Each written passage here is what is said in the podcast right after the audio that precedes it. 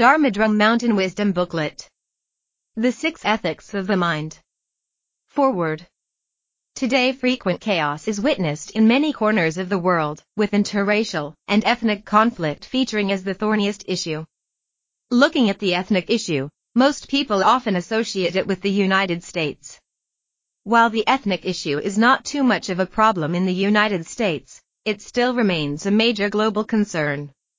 In 2004, I proposed the concept of global ethics in my speech at Dag Hammarskjöld Library Auditorium in the United Nations headquarters in New York, which was well received. Later I also started to support an international project toward the reconstruction of global ethics.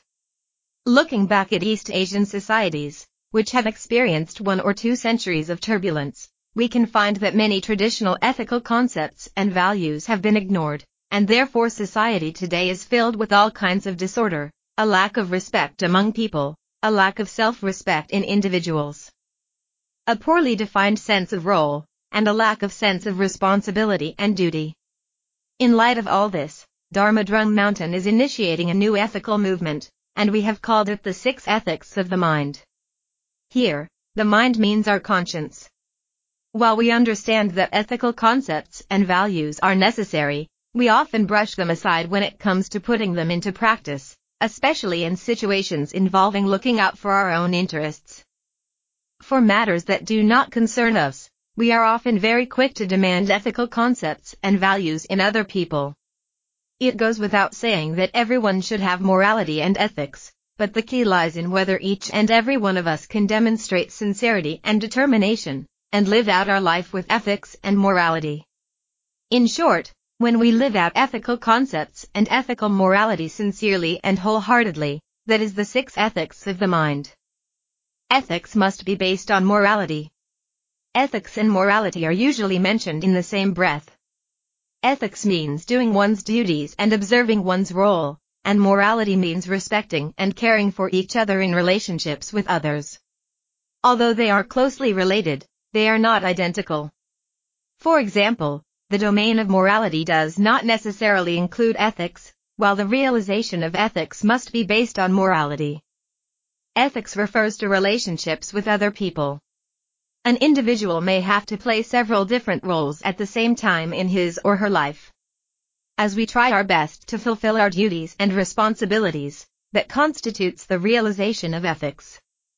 The meaning of morality is helping all those we interact with to obtain benefits and peace, and as such it has the function of making friends, the concept that is taught in the Analects of Confucius. The ethics promoted in the six ethics of the mind requires everyone to perform his or her own duties in interpersonal relationships that come with one's role and position. Holding a certain position without seeking to take up the attached responsibility is being negligent in carrying one's duties, and is unethical. Ethics encompasses the fulfilling and undertaking of duties and responsibilities, and requires us to act or speak in a certain way in a given position. This is what it is meant by a Buddhist expression reflecting on monastic life. To be a monk for a day is to strike the bell for a day. To develop correct concepts of morality we must start from ourselves. We should offer help and make contribution what Buddhism terms compassion or benevolence as it is popularly called today so that those interacting with us attain peace and gain benefit and help. At the very least, we should not cause them to suffer loss. On the other hand, the key to the realization of morality lies in ourselves. If we only expect or demand kindness from others while failing to repay others, that would be immoral of us. I must emphasize once again, in interpersonal relationships, ethics cannot be formed without the observance of morality. Starting from the mind. Why is that while most people identify with ethics, they still fail to put them into practice? The question lies in the mind. Are we truly applying our heart? Are we sincere and eager enough? Are we taking ethics as a lifestyle, or further, as an attitude towards life? If the answer is yes, we will be able to examine ourselves, demand of ourselves, urge ourselves, and constantly reflect on ourselves, to see whether our actions are in line with ethical standards. For this reason, we launched the six ethics of the mind, which requires us to start with the mind just as in protecting the spiritual environment, which is something our Dharma Drum Mountain organization has always stressed. The six ethics of the mind requires us to start with our mind, to start with ourselves. The mind means the conscience and a sincere faith. So, we need to ask, what is the value of ethics to us? Are we taking it as a way of life? This all requires us to experience it with our heart and put it into practice with sincerity, and so it is never merely a slogan. Most people would like to be a nice person, but fail in fulfilling ethical duties. In most people's view, being a nice person seems to mean refraining from doing bad deeds and uttering unwholesome language, while at the same time ignoring other people's improper deeds and speech, because that is none of our business. The group as a whole suffers as a result. So, is this ethical or moral? When you happen to see someone who is about to hang himself or drown himself, would you go to their rescue? Or would you simply think, that's somebody else's life, and so it's nothing to do with me? If we just sit back and watch it happen without coming to their aid, it amounts to killing that person ourselves. If we find someone who is doing a bad deed and fail to offer them advice, that is equal to acting like an accomplice committing the same offense. Therefore, we should urge people to refrain from actions that are detrimental to others, a community, or group and the overall environment. On the other hand, we should commit ourselves to and encourage others to engage in actions that are beneficial to a group as a whole and our environment. This is the spirit of the ethics of the mind. The concept and realization of six ethics of the mind. The special feature of the six ethics of the mind is its adaptability to time. It responds to and reflects on current society in Taiwan, as well as current international circumstances. They are different from the five relationships in traditional Confucianism the ethical relationships between sovereign and subject, father and son, husband and wife, elder and younger, and friends. Of the six ethics, environmental ethics, workplace ethics, and ethics among ethnic groups are dimensions representing our modern era, and these transcend the range of the traditional five relationships within each of the different areas covered by the six ethics. Each one of us plays not only a single role, but also actually multiple roles. Whatever role we play, we should develop the correct concept, we should contribute ourselves for the sake of fulfilling our roles and responsibilities, instead of fighting for our interests. While seeking our own benefits we should respect others and care about them. Therefore, greed and fighting for gain are not in line with ethics, the value of ethics lies in serving and giving. Family ethics. Concept. The basis of family ethics lies in the interpersonal relationships between husband and wife, children, and siblings, and may also be extended to include interactions with grandparents and in-laws. Within a family, a father may also be a son or a son-in-law, or may also play the role of a brother regardless of which role a family member plays or the particular situations involved, there is always a corresponding identity. A family member must fulfill the duties and obligations appropriate to this identity. In this way, everyone comes together to take care of the family, ensuring that all members of the family can coexist happily and harmoniously. People today tend to have small families, or at most with three generations living under the same roof. The most common problems seen in small families of modern society are parents lack adequate concern and care for their children.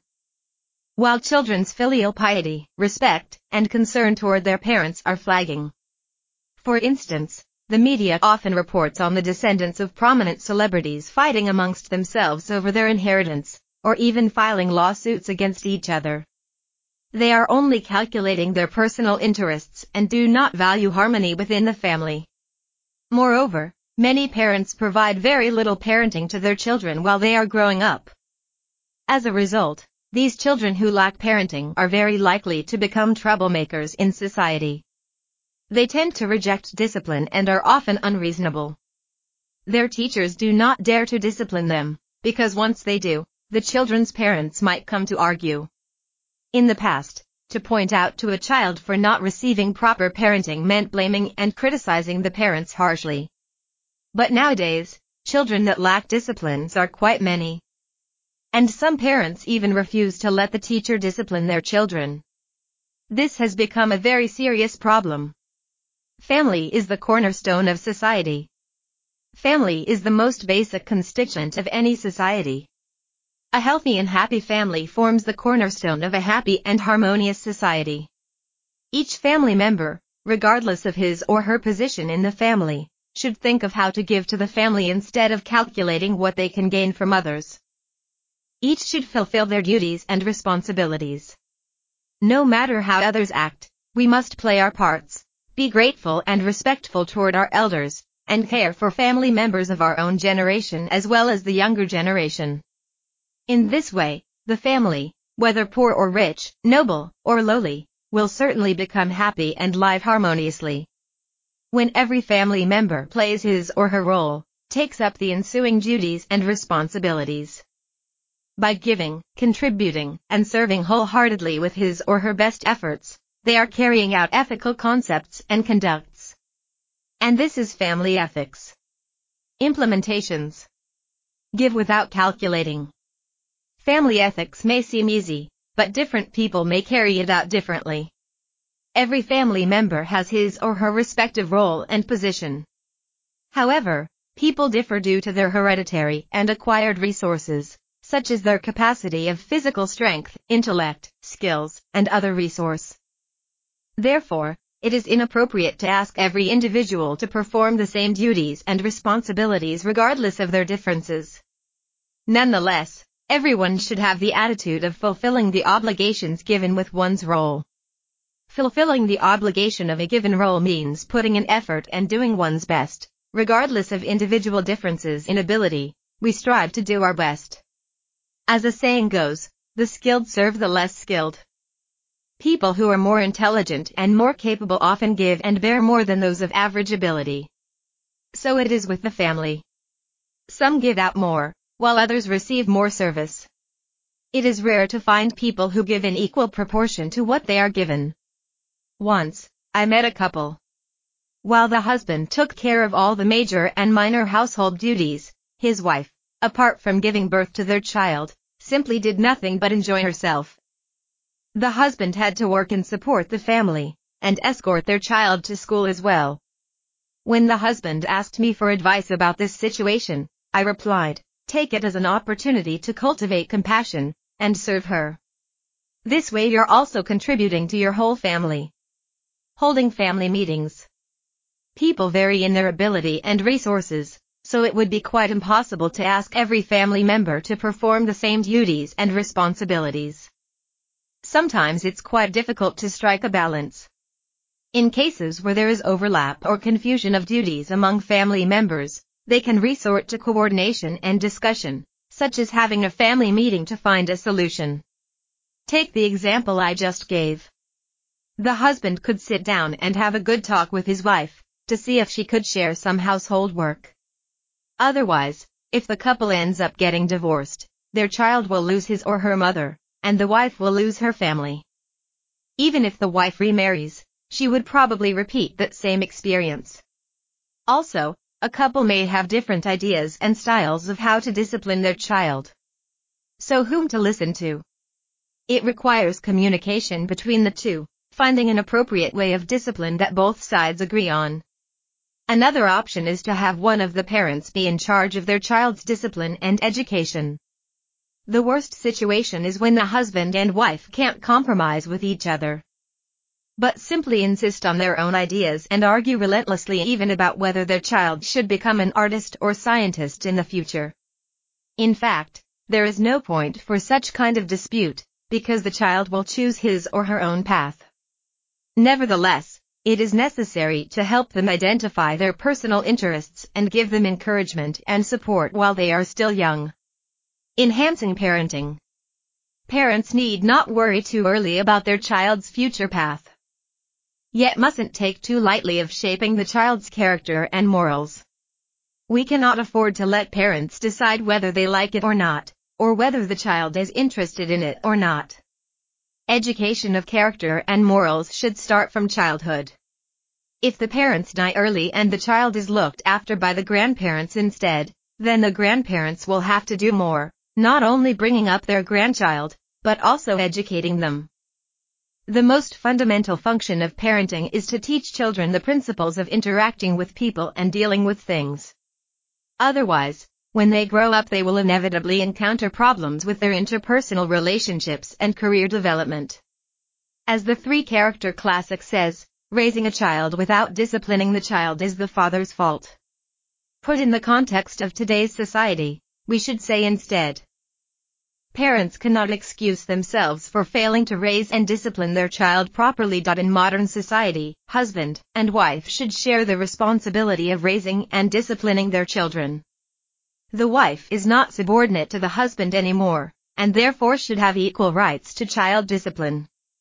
Unless one parent voluntarily gives up the right to educate their child, both husband and wife should jointly take up the responsibility of child education and discipline applying the four fields for cultivating peace wisely. If family members are often in dispute or fighting about money, fame, profit, or position, the family will never be able to enjoy harmony. Everybody will be caught up in the fray and feel unhappy. How can it be improved? It's actually not that difficult. In a family, all it takes is one or two members to willingly and actively make a contribution, to express loving care and concern, and to become the bridge of communication and coordination. By applying the four steps of handling a problem, which is to deal with a problem with the attitude of facing it, accepting it, dealing with it, and letting go of it, we can make an impact and change the situation, and eventually turning it peaceful and harmonious. Everyone hopes to have a peaceful and harmonious family. When the whole family is in disharmony, how can individual family member possibly enjoy peace, bliss, and happiness? Especially in today's society when occurrences of unfilial family abuse and incest become frequent, it shows not only the collapse of family ethics, but also the fact that our society is sickening. Unfilial behavior means treating our parents in verbal or physical violence, which is extremely immoral and disrespectful. For example, a child shouts at the parents or grandparents, beats or even kills them. This is seriously unethical. Another type of unfilial behavior is incest. For example, a father rapes his own daughter, which is a great offense against the ethics of blood relationship and a violence of animal act, and therefore it is a heinous crime. Although the violations of family ethics occur now and then, there are also plenty of touching real-life stories in our society. In some families, for example, where the parents or older relatives have died young and the children left behind are getting by on their own. The siblings will support and take care of one another. It may not always be the elder brother or sister looking after the younger, and sometimes on the contrary, the younger one instead takes care of the family. This is truly very moving. Setting family roles. Families in early society used to have family roles. In today's society, However, it is rare to see families exercising family roles. Family roles are actually derived from ethics. The idea is that when some family member violates and breaks ethical rules, there is a set of disciplinary rules to follow. Another purpose is to prevent family members from going counter to socially accepted norms. I also suggest families and couples in modern society to set a norm for spouse relationship. Once the children are older and more mature, parents should make clear to their children what are acceptable behaviors in relation to their classmates, friends, and relatives, as well as set up the family guidelines. Taking care of the family is the responsibility of every family member. No matter whether the family members are all alive, deceased, or apart, while the family members are still staying together, they need to care for and look after one another. This is utterly important. Extending family ethics to community care.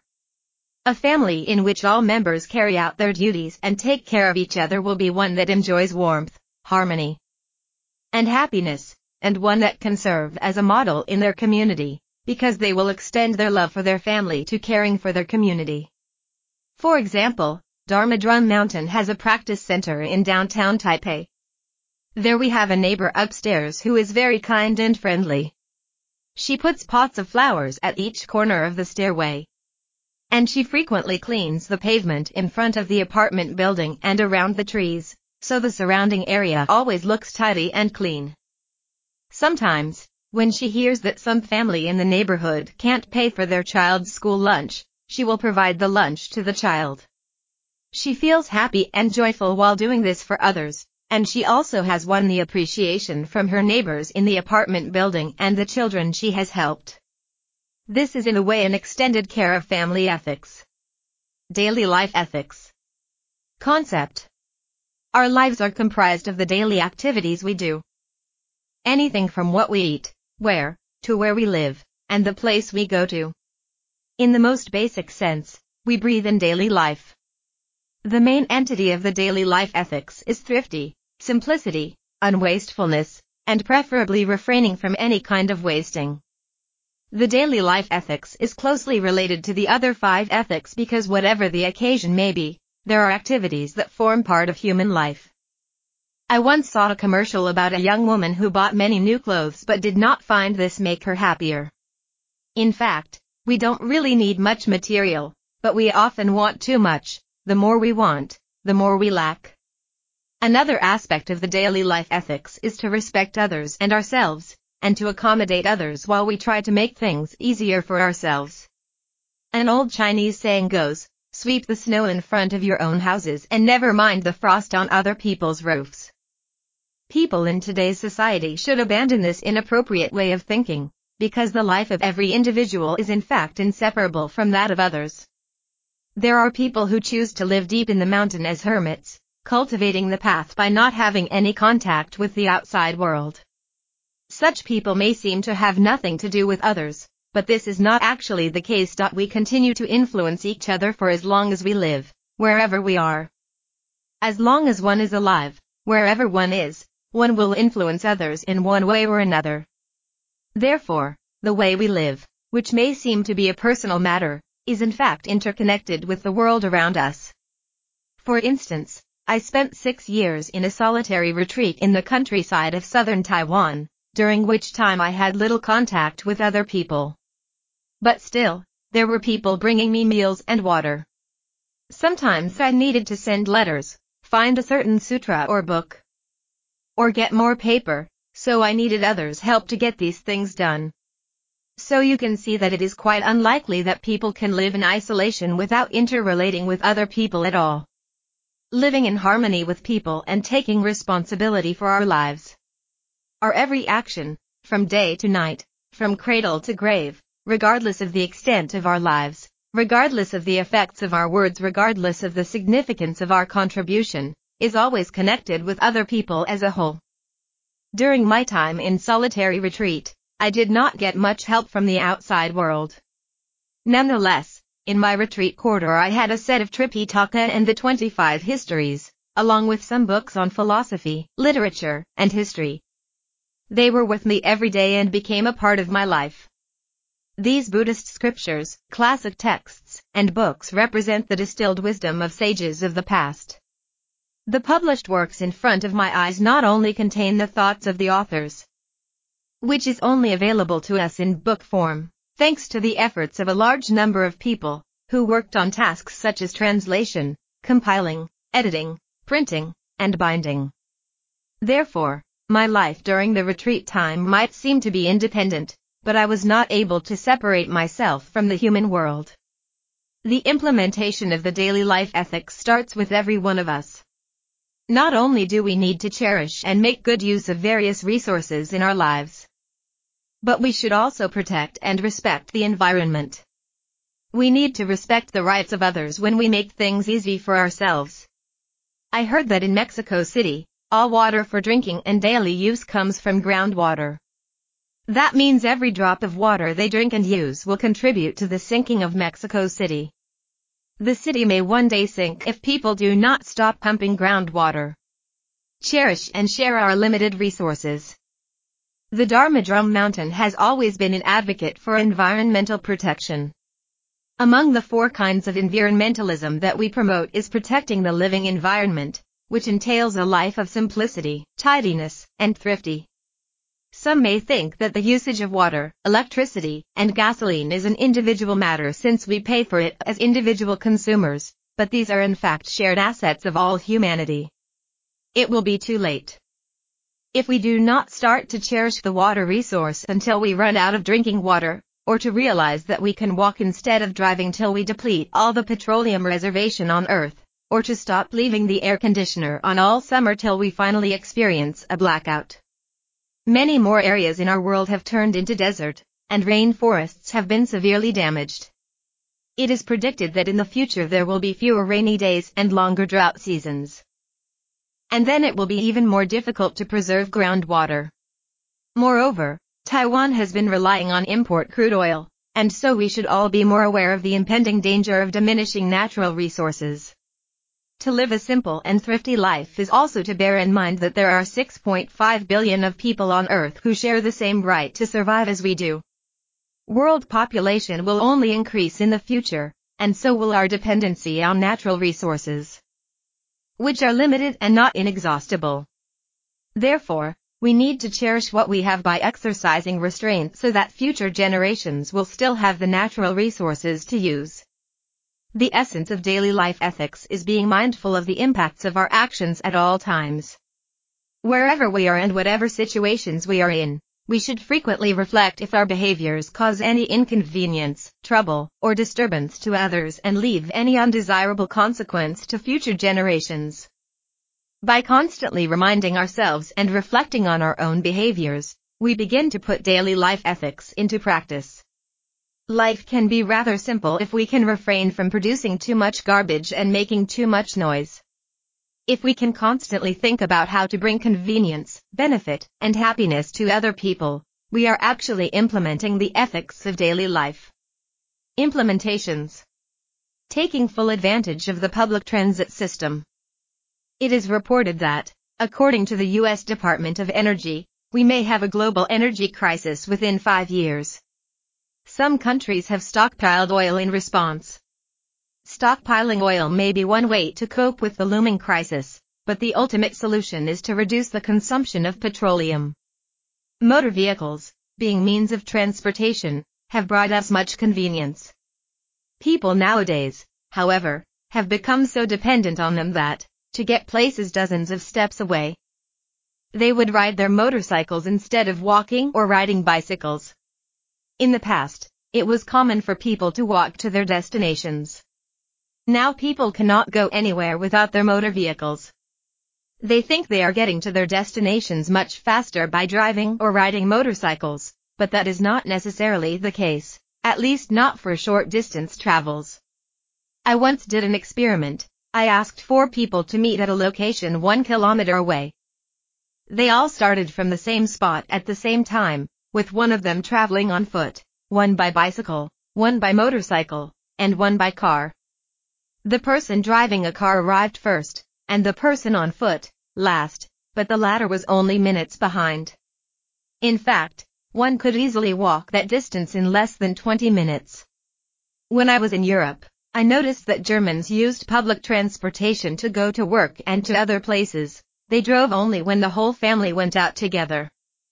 And arrangements so that people would feel safe to venture out on bicycles, benefiting their own health and the health of the cities.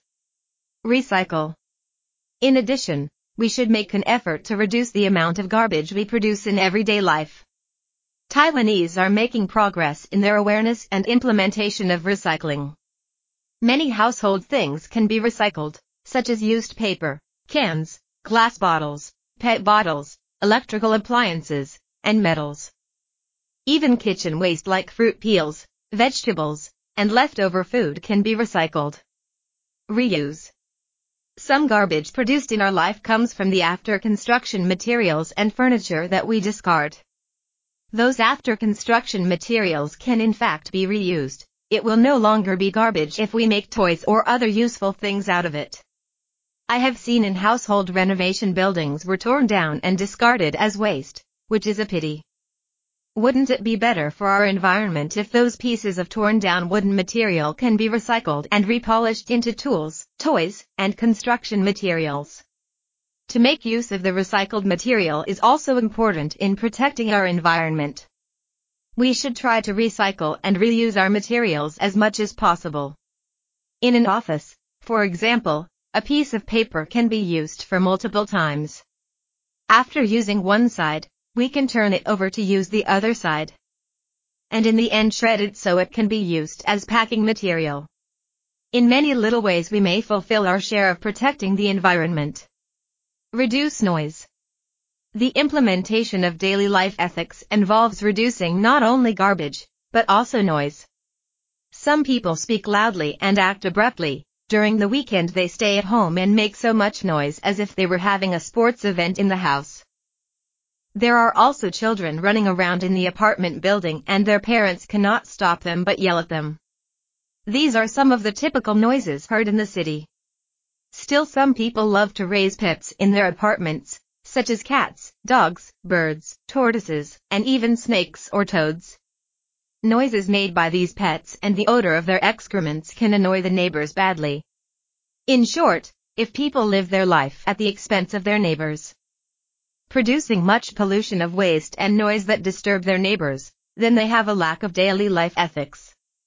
School ethics. Concept.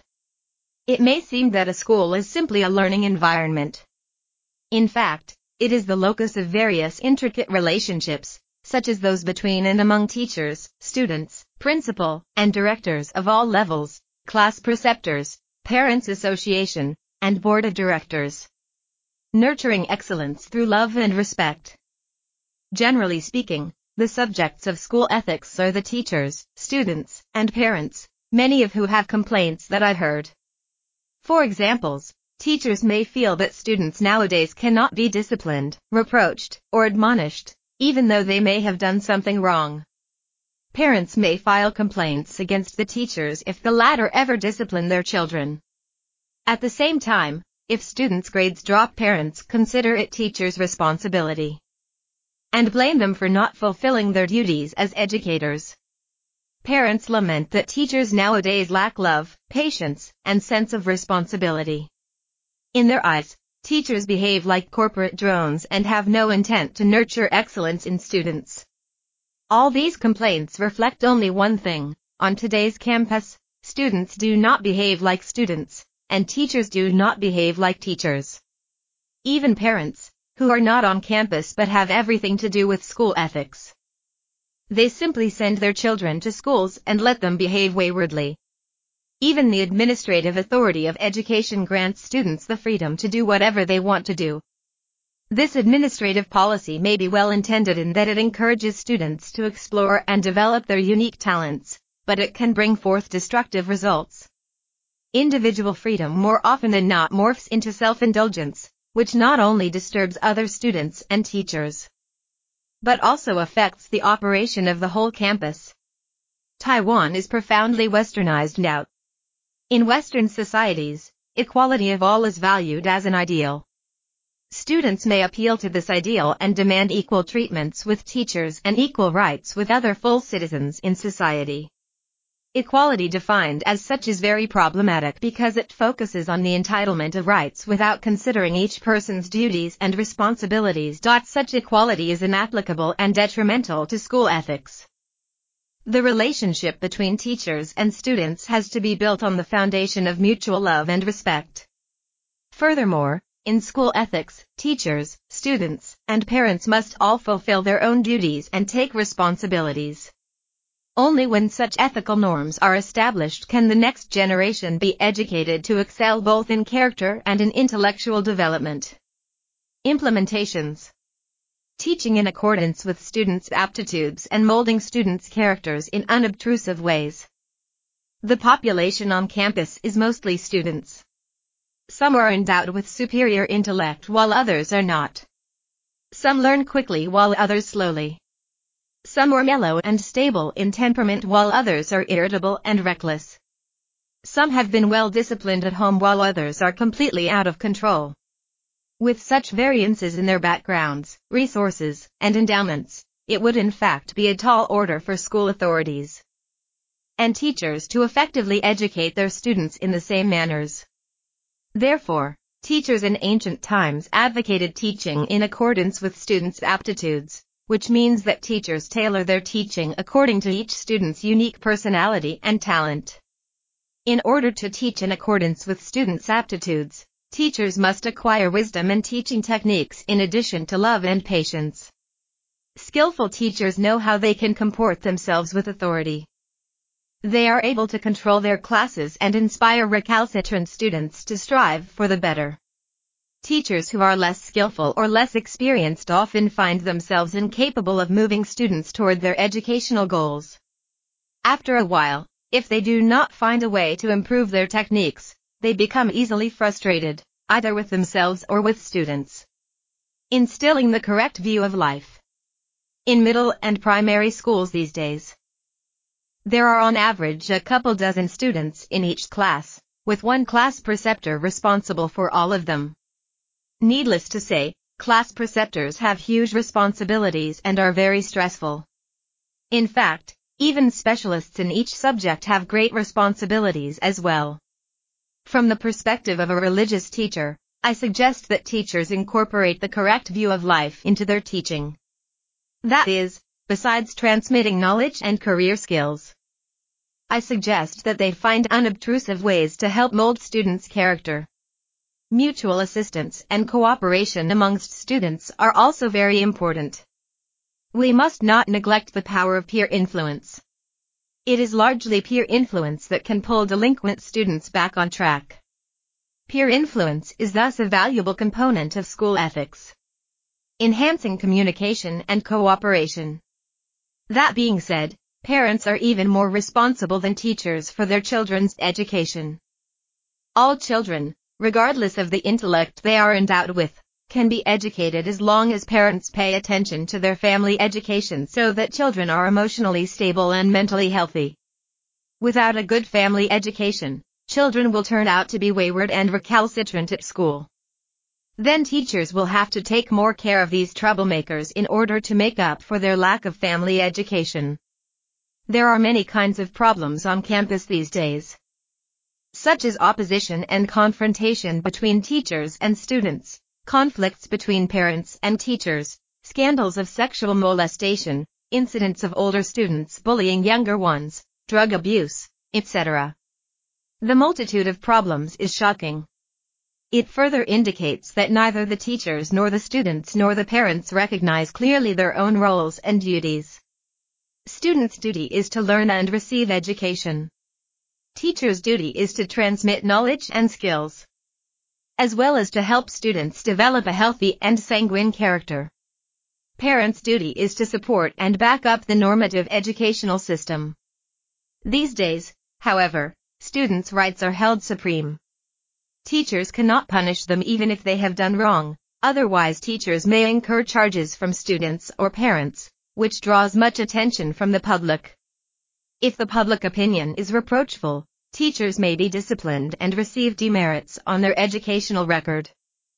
If the public voice is full of condemnation, teachers may even lose their jobs.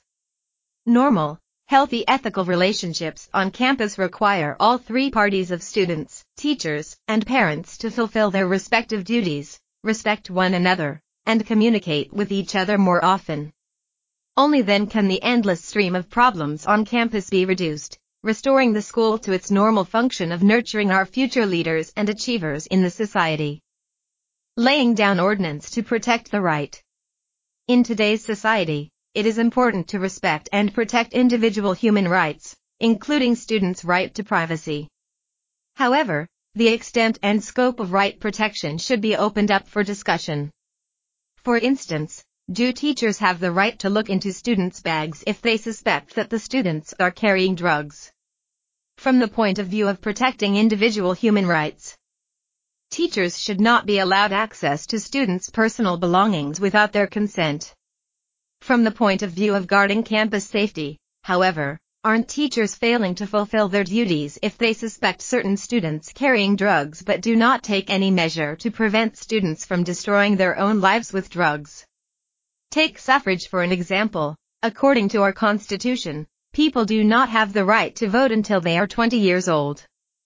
That is because one of the basic requirements for citizenship is the mental maturity of thinking independently before making judgments, and on average, people reach that level of mental maturity at around 20. Therefore, parents are the legal guardians of their children before they reach 20 and are granted citizenship. In other words, parents have the right and responsibility to protect and educate their children before they are legally grown up. Should there be a similar set of principles applied to the relationship between students and teachers? Many teachers complain that nowadays they are completely powerless with regard to recalcitrant students. No matter how disruptive and disorderly students are, they cannot do anything, not even applying a light punishment. Sometimes making students stand still as a punishment will incur public denouncement. So teachers have no choice but giving up on disciplining students and focusing only on completing the prescribed academic schedule. This is very sad. Another situation is that recalcitrant students are asked to transfer or to drop out of school since they can neither be punished nor be educated. That also poses a big problem. In my view, there should be ordinances concerning all of the problems on campus right now, such as teacher-student conflicts corporal punishments, sexual molestations, and drug abuse. Moreover, teachers, parents, and students all need to work together and make efforts before any improvement can be made. Environmental ethics. Concept. Environmental ethics, the ethical principles concerning the protection of the natural environment, was not part of traditional Confucian ethics. The literati of China was a humanistic tradition, its central concern is humans. And the five relationships it stipulated focused on interpersonal relationships. From a Buddhist perspective, however, all phenomena are created by the mind. Everything in the universe, including the spiritual and physical activities of humans, is interconnected with the mind. Thus, the coexistence of humans and nature is a phenomenon as much as the interaction between humans is. As a matter of fact, we human beings are more closely dependent on nature than we are on each other. Everything in the world, including human beings, depends on nature for sustenance.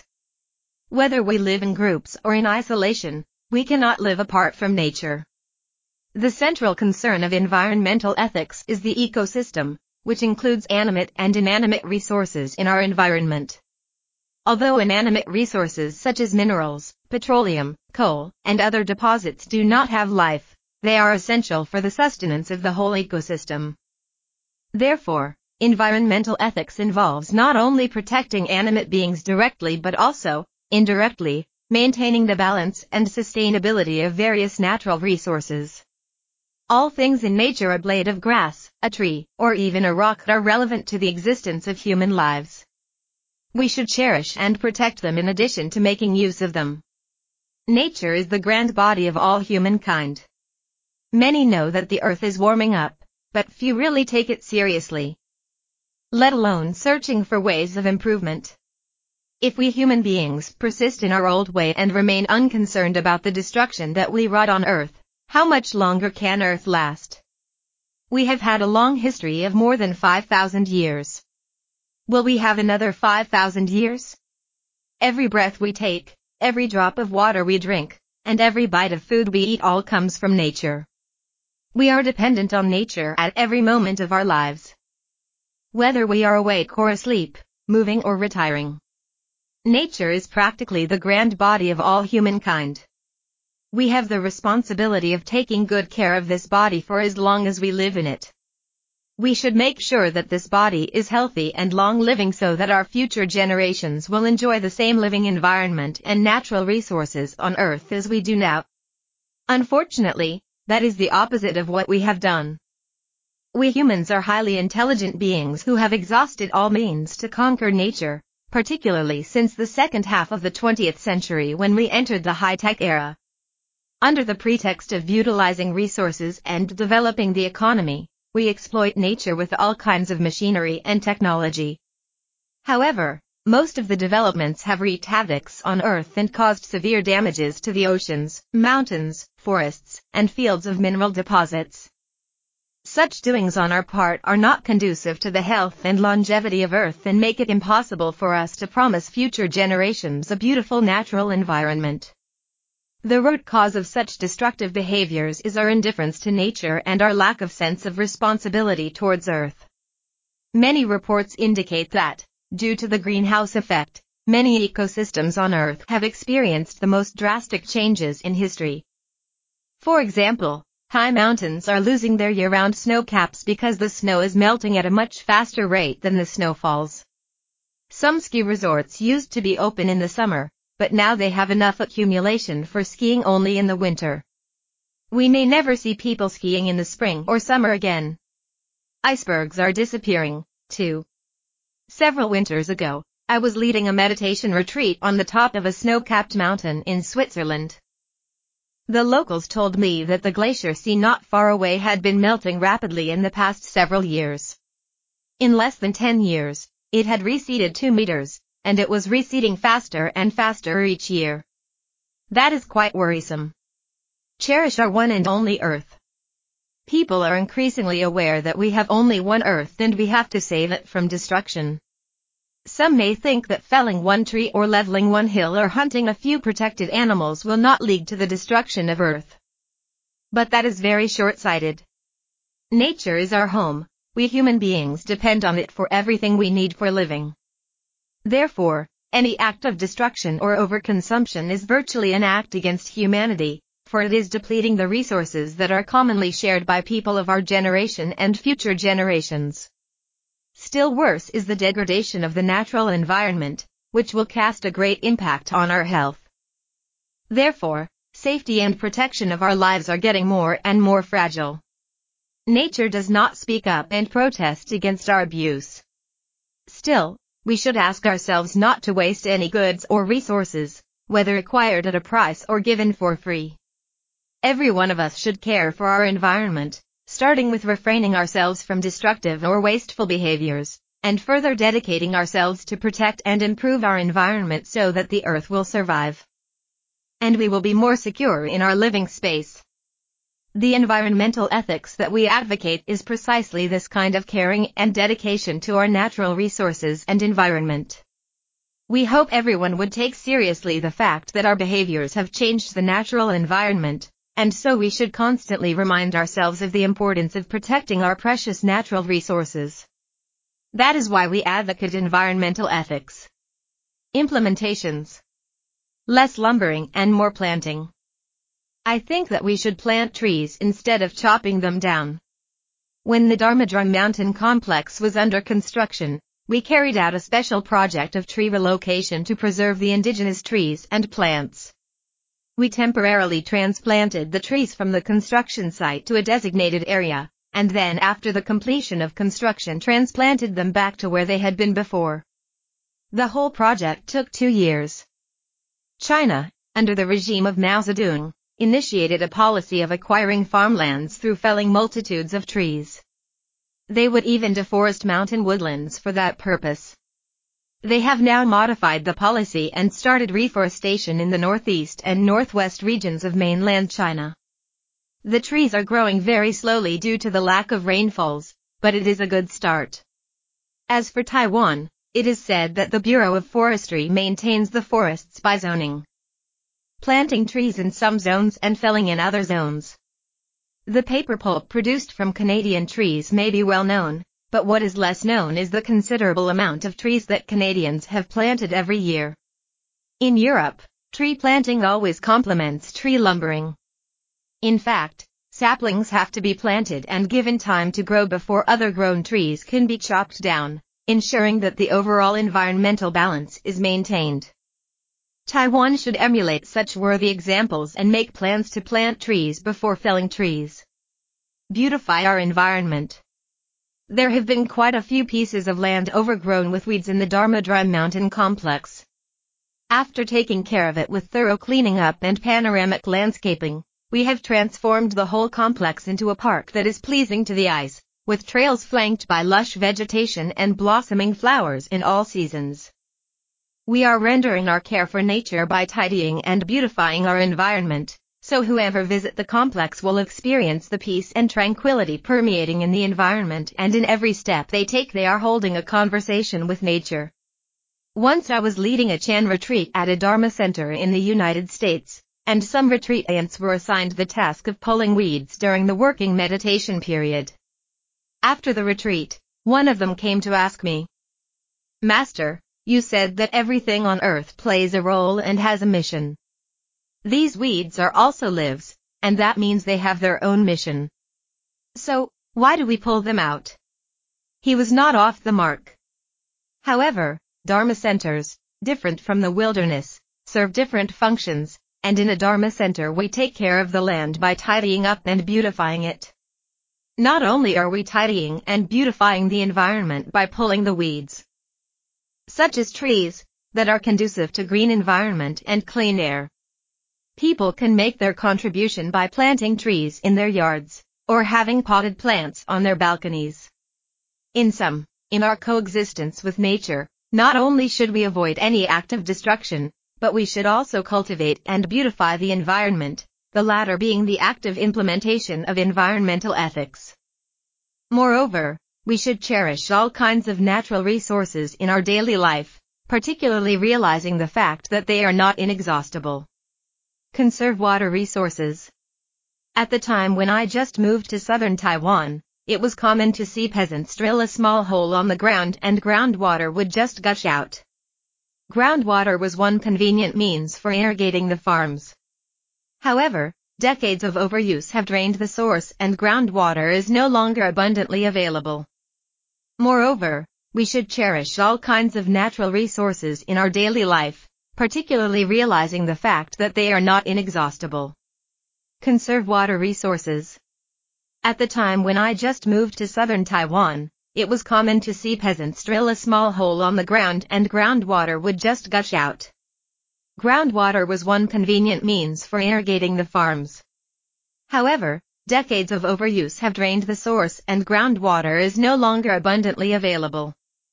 The government is now taking measures to protect the groundwater resource. Drilling for new wells is restricted, while more and more old wells are sealed. Few people realize that Taiwan has very limited water resources. Aside from groundwater, we have only seawater and rainwater. Seawater is not usable without desalination. Rainwater needs to be collected and stored with reservoirs, but most of the terrain in Taiwan is not suitable for the construction of dams or reservoirs. The population of Taiwan is 23 millions and growing which means the already limited water resources will seem to be more inadequate in the future. Hawaii is also an island with limited water resources. To maintain effectively the supply of usable water, their government restricts the growth of population.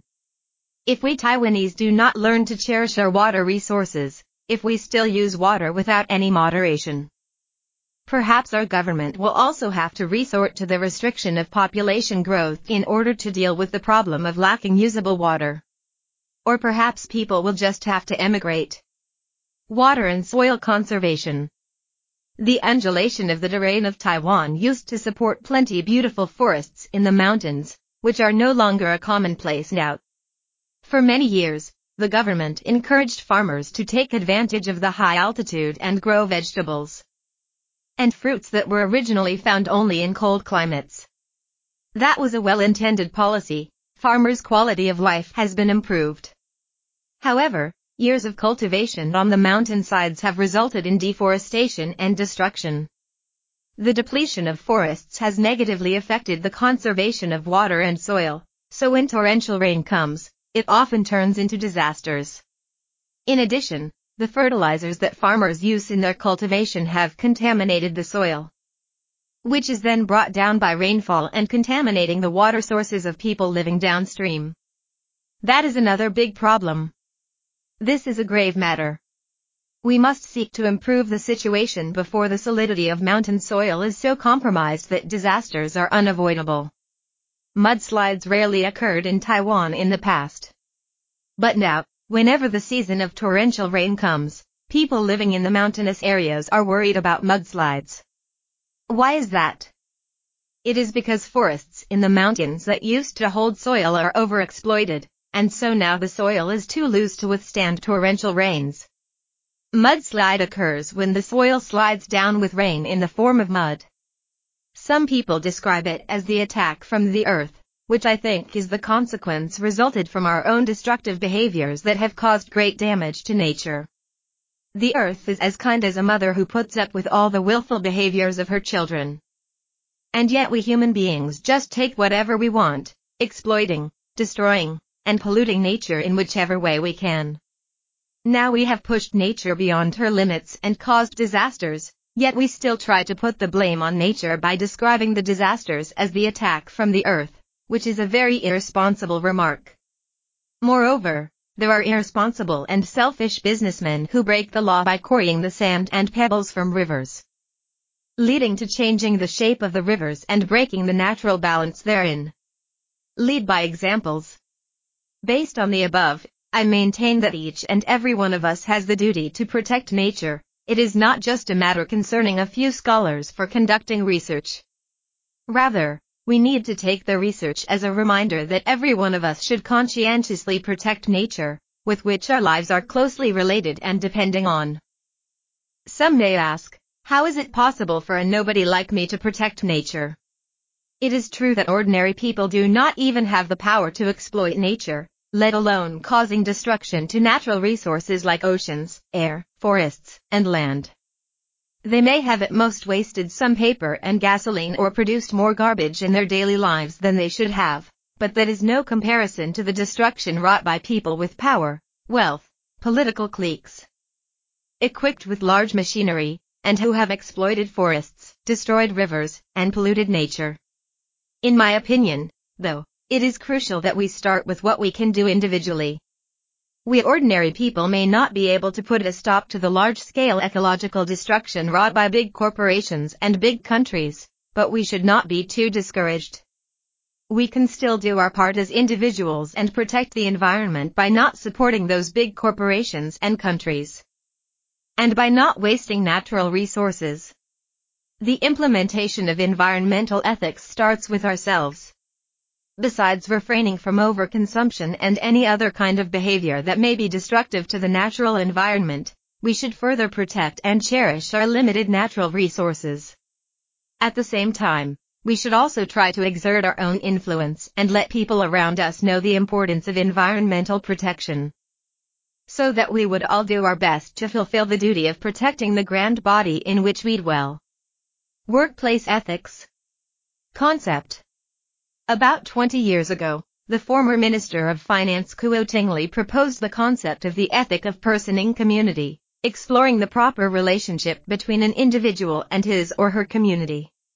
He proposed such a concept to supplement the traditional five relationships. Drawing much response as it did. This concept can cover a wide range of situations and is not clearly defined. Workplace ethics, one of the six ethics of the mind promoted by the Dharma Drum Mountain, deals more specifically with the relationship between person and community in a workplace. Beneficial interaction, the foundation of workplace ethics.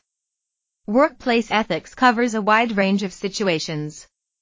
Any interpersonal relationship developed on account of jobs, whether a job in the government, in a private enterprise, or in a non-profit organization, is included in workplace ethics. In the agricultural societies of the past, an individual or a family managed most of the work, such as tailoring, carpentry, and grooming. There was no such concept as workplace ethics because there were not many workplaces to be found. The situations were not very different in pastoral countries such as England or Switzerland. Usually a pasture involved simply a family herding several dozen cattle or sheep on a hillside. On occasions an individual ran a pasture. Such pastures were not workplaces either, even though they took up vast pieces of land.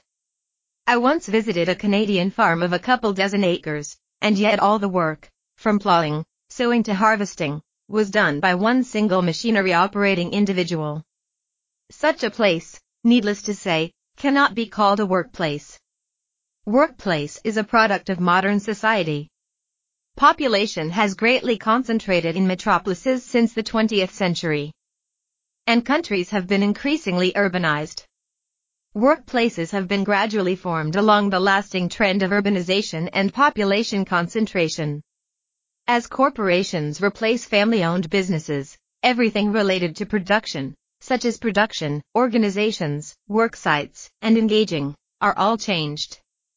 Charities used to involve mostly private endeavors, too. A few persons might get together to build bridges, pave roads, or serve food and medicine to the needy. But that was far from a charitable organization. The establishment of non-profit organizations nowadays allows willing people to work together for the welfare of the public. Non-profit organizations are thus workplaces as well. Management and workplace ethics are as important for non-profit organizations as for private enterprises. Unfortunately, some non-profit organizations are not very well managed and half of the painstakingly collected donations are spent on personnel expenses.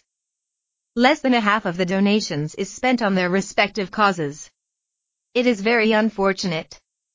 Implementations. Seeking to benefit each other, repaying and contributing to the community. Regardless of the size of the workplace, most of the relationships in a workplace are those between investors, workers, and clients and customers. Investors hire employees to produce good products and services for customers and clients. A workplace has perhaps more than one investor and multiple workers, seeking to serve as many customers and clients as possible. Workplace ethics deals with the interrelations among these three groups of people. The first group, the capitalists and investors, consists of people who engage in production by investing capitals and deploying their interpersonal, business, and international connections. They need the second group, the workers, to execute their plans. Some of the workers are hired to perform physical labor, while others are hired for their brain power. Nowadays, much work is done through computers and the internet, and not many jobs still entail physical labor. If identifying with a sound workplace ethic, both parties would conscientiously carry out their jobs so that they can make profits for themselves while paying back to society by providing the general public with the best products they have to offer. As such, they are benefiting all three groups and making contributions to society as a whole. Serving society by fulfilling one's duties. That is, whether in a small business or a big business, or even a transnational corporation, everyone should uphold a good workplace ethic by fulfilling one's duties and devoting one's resources and talents to the community and the whole society. Some employers, however, think only of profits and exploit their employees, and some employees only care about salaries, either wasting time at work or swindling customers on transactions. All such behaviors indicate the lack of a workplace ethic. Conducting business in such a way may be profitable for a while, but in the long run it will result in more problems, which cannot be compensated by the profits it brings about. Protecting each other's interests as a community. In workplace ethics, the social relations between investors, workers, and clients and customers make them a community in which members need to watch out for one another rather than guarding one's own interests only. A good work ethic is an ethic that stresses mutual care and collaboration. Different departments in a workplace should supply each other's needs, support each other, and coordinate with each other. The communication between the managerial level and average workers should also be kept open. Otherwise, workers would not do their best. Some may even minutely calculate the effort they put in and compensation they receive, thinking that they are not equally compensated. Besides fulfilling duties and responsibilities, a person with a good workplace ethic values mutual assistance and cheerful collaboration. Work will get done smoothly and pleasantly if everyone in a workplace selflessly devotes himself or herself to his or her duties. Contrarily, if everyone fusses about his or her workload, attacks each other, or criticizes each other, then the efforts they put in would disperse or counteract one another's.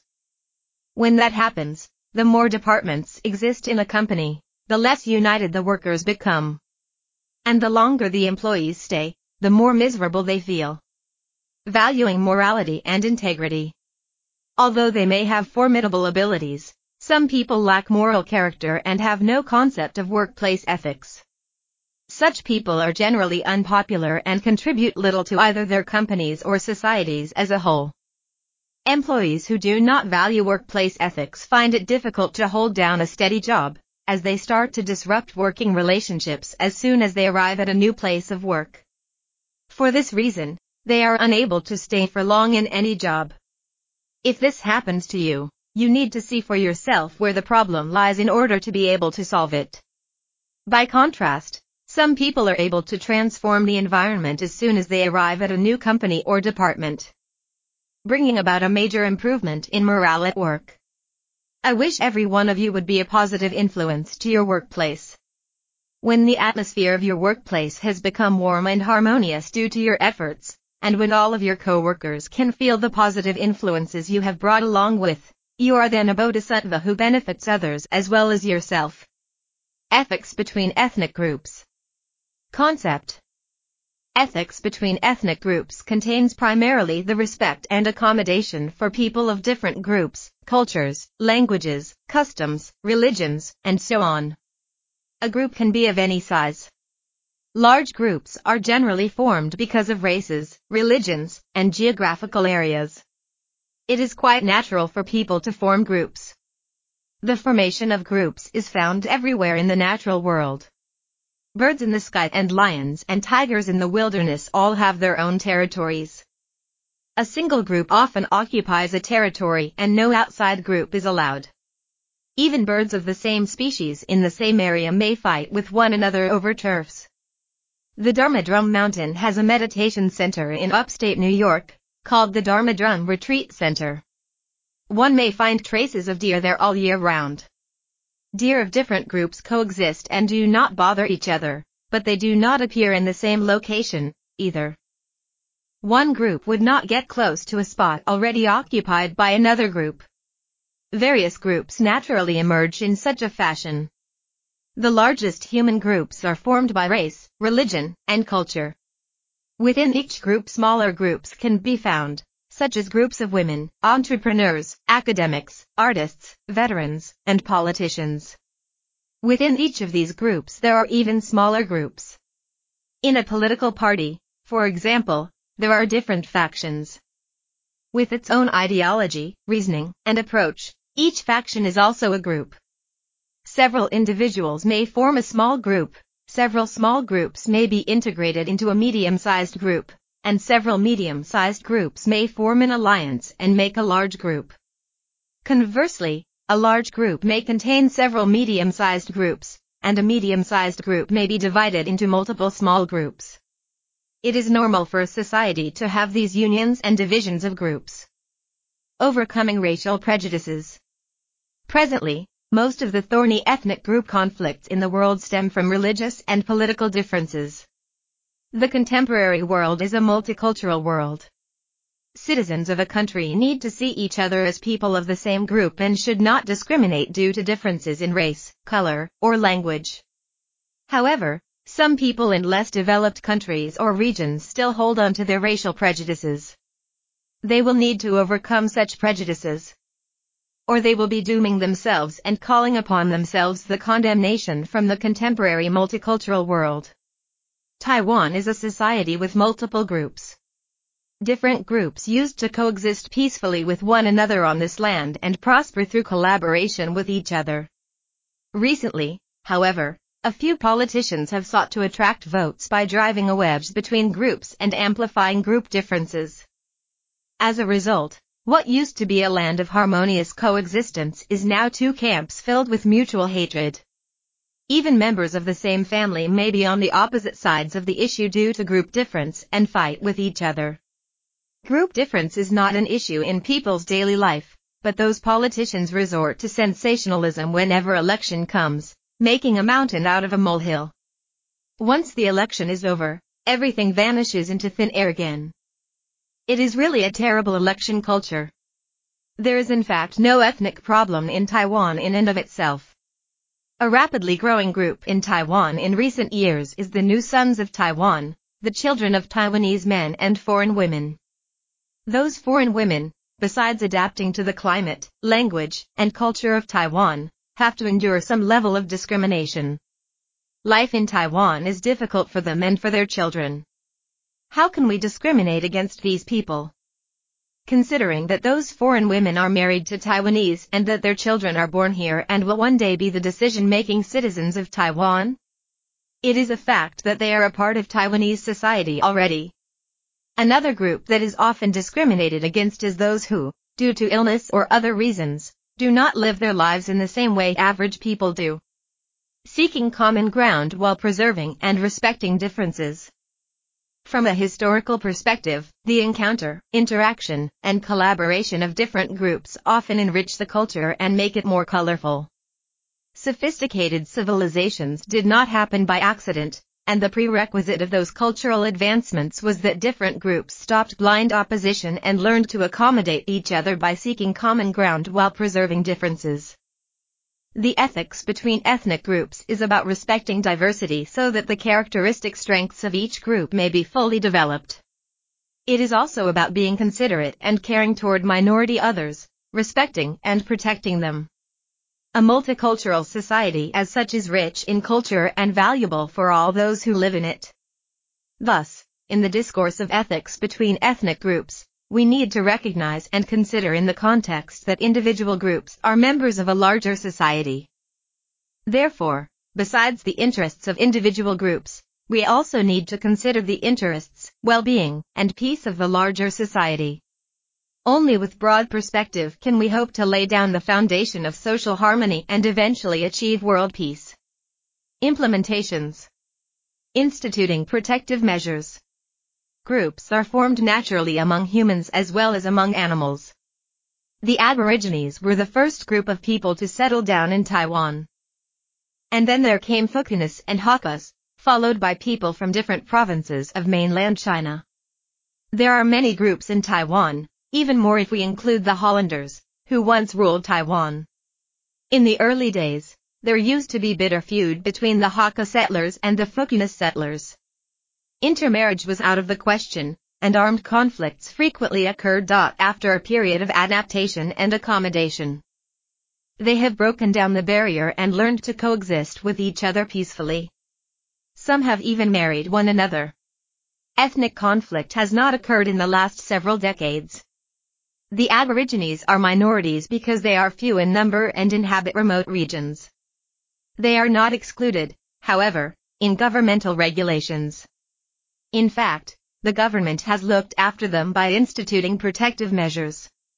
The majority may not necessarily treat Aborigines in the exact same way. But at least they are not discriminated or rejected, thanks to governmental regulations. Another example of governmental protection of minority groups is seen in the United States, the big melting pot of peoples from all over the world.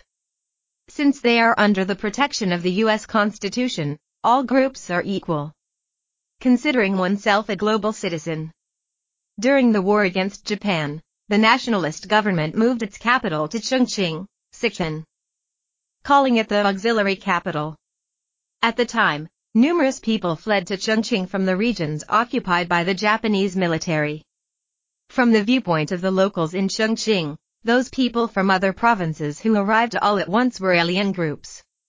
When I was a child, I moved from Jiangsu to Shanghai, and people in Shanghai considered me an other before I mastered the Shanghai dialect.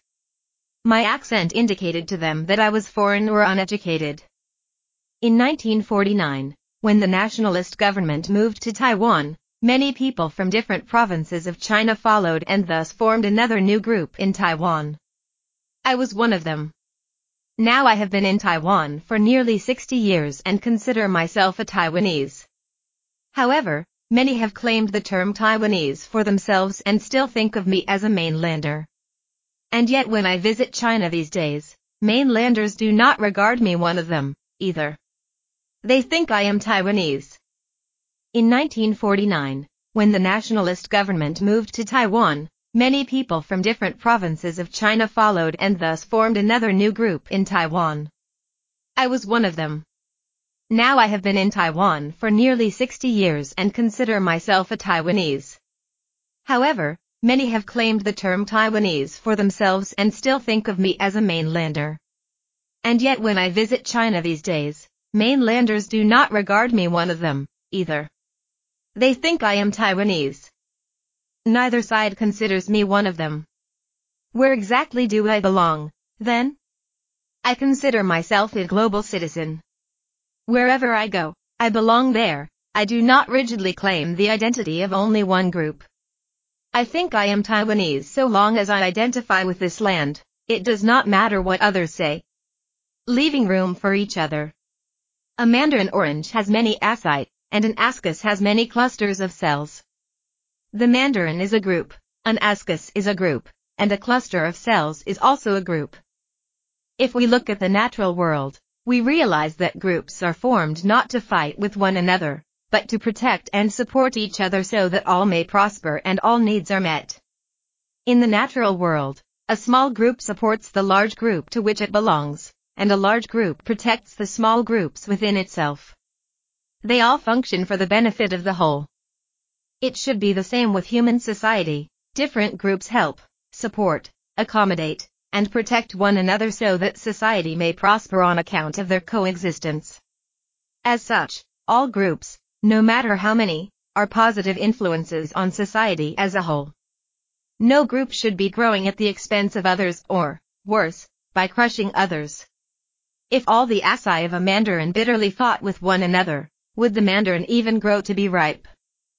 All asci must coexist in harmony, supporting and leaving room for one another, before they can together form a full and juicy mandarin. Establishing a global ethic. I have been advocating a global ethic in recent years, calling all different groups in the world to come up with a set of behavioral codes by which we can all abide. With a set of globally agreed upon behavioral codes as such, we respect and accommodate one another. And pull all of our strengths together to work for the well-being of the humankind. We hope that every individual, every race, every religion, and every nation observe such a global ethic so that, when dispute or conflict occurs among nations, races, or religions, we may discuss and negotiate a solution based on the common behavioral codes. Otherwise, each of the parties in conflict would stick to its own judgment. Citing the sacred scripture of its religion to support its own definition of justice and sacredness. They may use the same terms, but their interpretations of those terms are different. Thus, different interpretations lead to constant disputes, persistent wars, and endless killings. It is very sad for the entire humanity. Therefore, we would like to call upon all peoples, from the smallest group to the global community, to recognize the common foundation of ethics, fulfilling one's duties while devoting oneself to serving, caring for, and accommodating others, collaborating with different others for the prosperity of the whole. This is the basic principle of all types of ethics. Conclusion Constructing Pure Land in the Human World with the Six Ethics of the Mind. I would like to urge you all to keep a broad perspective, looking far and wide at the big picture and thinking about the future. This six ethics of the mind that I promote is really not just a wave of activities, it is an ongoing movement. The Dharma Drum Mountain is hoping to uplift the ethical conducts and change the moral image of Taiwan and further to influence the common practices of the Chinese societies around the world. Once we produce some results for others to see, more people will be willing to join us and echo our effort in promoting this type of social change. Pure land in the human world can be constructed only when the qualities of human beings are raised. In other words, the purification of the human society is predicated on each one of us transforming our own concepts and mentality. Most people nowadays are overly concerned with competition. Competition in and of itself is not a bad thing. From the perspective of the six ethics, however, every competitor, besides pursuing a comfortable, secure, and promising life for oneself, should also consider the survival of one's rivals, who also want a comfort and security in their lives. More importantly, one should consider the structure of the stage on which one competes, lest it collapse as a result of the fierce competition. That is what an ethical person will do. It is immoral to be so engulfed in competition that one disregards the survival of others and the survival of future generations. Ethics is fundamentally about kindness. It is about being as compassionate as bodhisattvas. One must seek to benefit others in addition to benefiting oneself. In fact, self-interests are most secure when they are obtained on the foundation of the interests of others. If one thinks only of oneself and seeks to benefit oneself at the expense of others, he or she will have a hard time maintaining those self-interests, for others will covet them and scheme to take them away. The more chaotic the situation, the greater need there is to promote ethical education.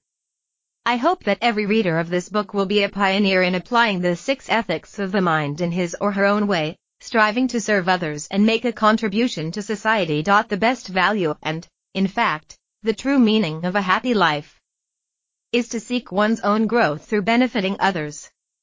Vows of the Six Ethics of the Mind Family ethics starts with myself. I vow to fulfill my duties in the family and help other family members to fulfill theirs.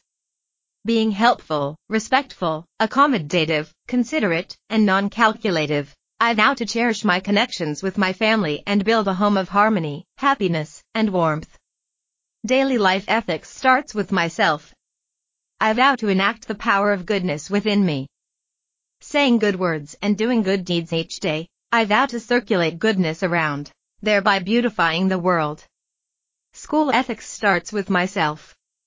I vow to respect everyone and dedicate myself to the harmony on campus. Looking on the bright side, I vow to generate good thoughts before dealing with everything, to say good words every day, and to do good deeds for the campus. May the atmosphere on campus get more and more positive, and may teachers and students grow happily together. Environmental ethics starts with myself. I vow to protect nature and never do anything to destroy it. I vow to take on the work of environmental protection with all my heart. May the earth get more and more beautiful, and may all live happily on it. Workplace ethics starts with myself, I vow to share with others and manage interpersonal relationships with good intentions. I vow to do my best at my job with a strong sense of responsibility. May the workplace get better and better, and may we all work to enrich our hearts. Ethics between ethnic groups starts with myself. I vow to be open-minded and to care about people of diverse cultures. I vow to respect and accommodate different groups with all sincerity. May society get more and more harmonious, and may everyone show more love to this land. Translation Hu and DDM International Translation Office. Appendix Dharma Drum Mountain Pocket Guides to Buddhist Wisdom. E1 Meeting of Minds. E2 In the Spirit of Chan. E3 A General Introduction to the Bodhisattva Precepts. E4 The Effects of Chan Meditation. E5 The Meaning of Life. E6 Why take refuge in the three jewels?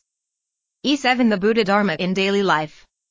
E8 A happy family and a successful career. E9 Chan practice and faith. E10 Establishing global ethics. E11 Wu-Ming exposes ignorance. E12 The Buddha mind, universe, and awakening. E13 The Dharma drum lineage of Chan Buddhism. E14 Master Sheng Yen. E15 The Six Ethics of the Mind. E16 Living in the 21st Century, a Buddhist View. E17 Encounters with Master Sheng Yen. Copyright. The Six Ethics of the Mind. Pocket Guides to Buddhist Wisdom E15. Publisher, Sheng Yen Education Foundation. 2F, No 48 to 6, Section 2, Ren Ai Road, Taipei 10056, Taiwan. Tel, plus 886-2-2397-9300 fax, plus 886-2-2397-5610. www.ddm.org.tw Editorial and Production, Cultural Center, Dharma Drum Mountain. Translation, International Translation Office, Culture Center, Dharma Drum Mountain. ISBN 978-986-644337-4. First edition, May 2011. Reprinted, April 2013.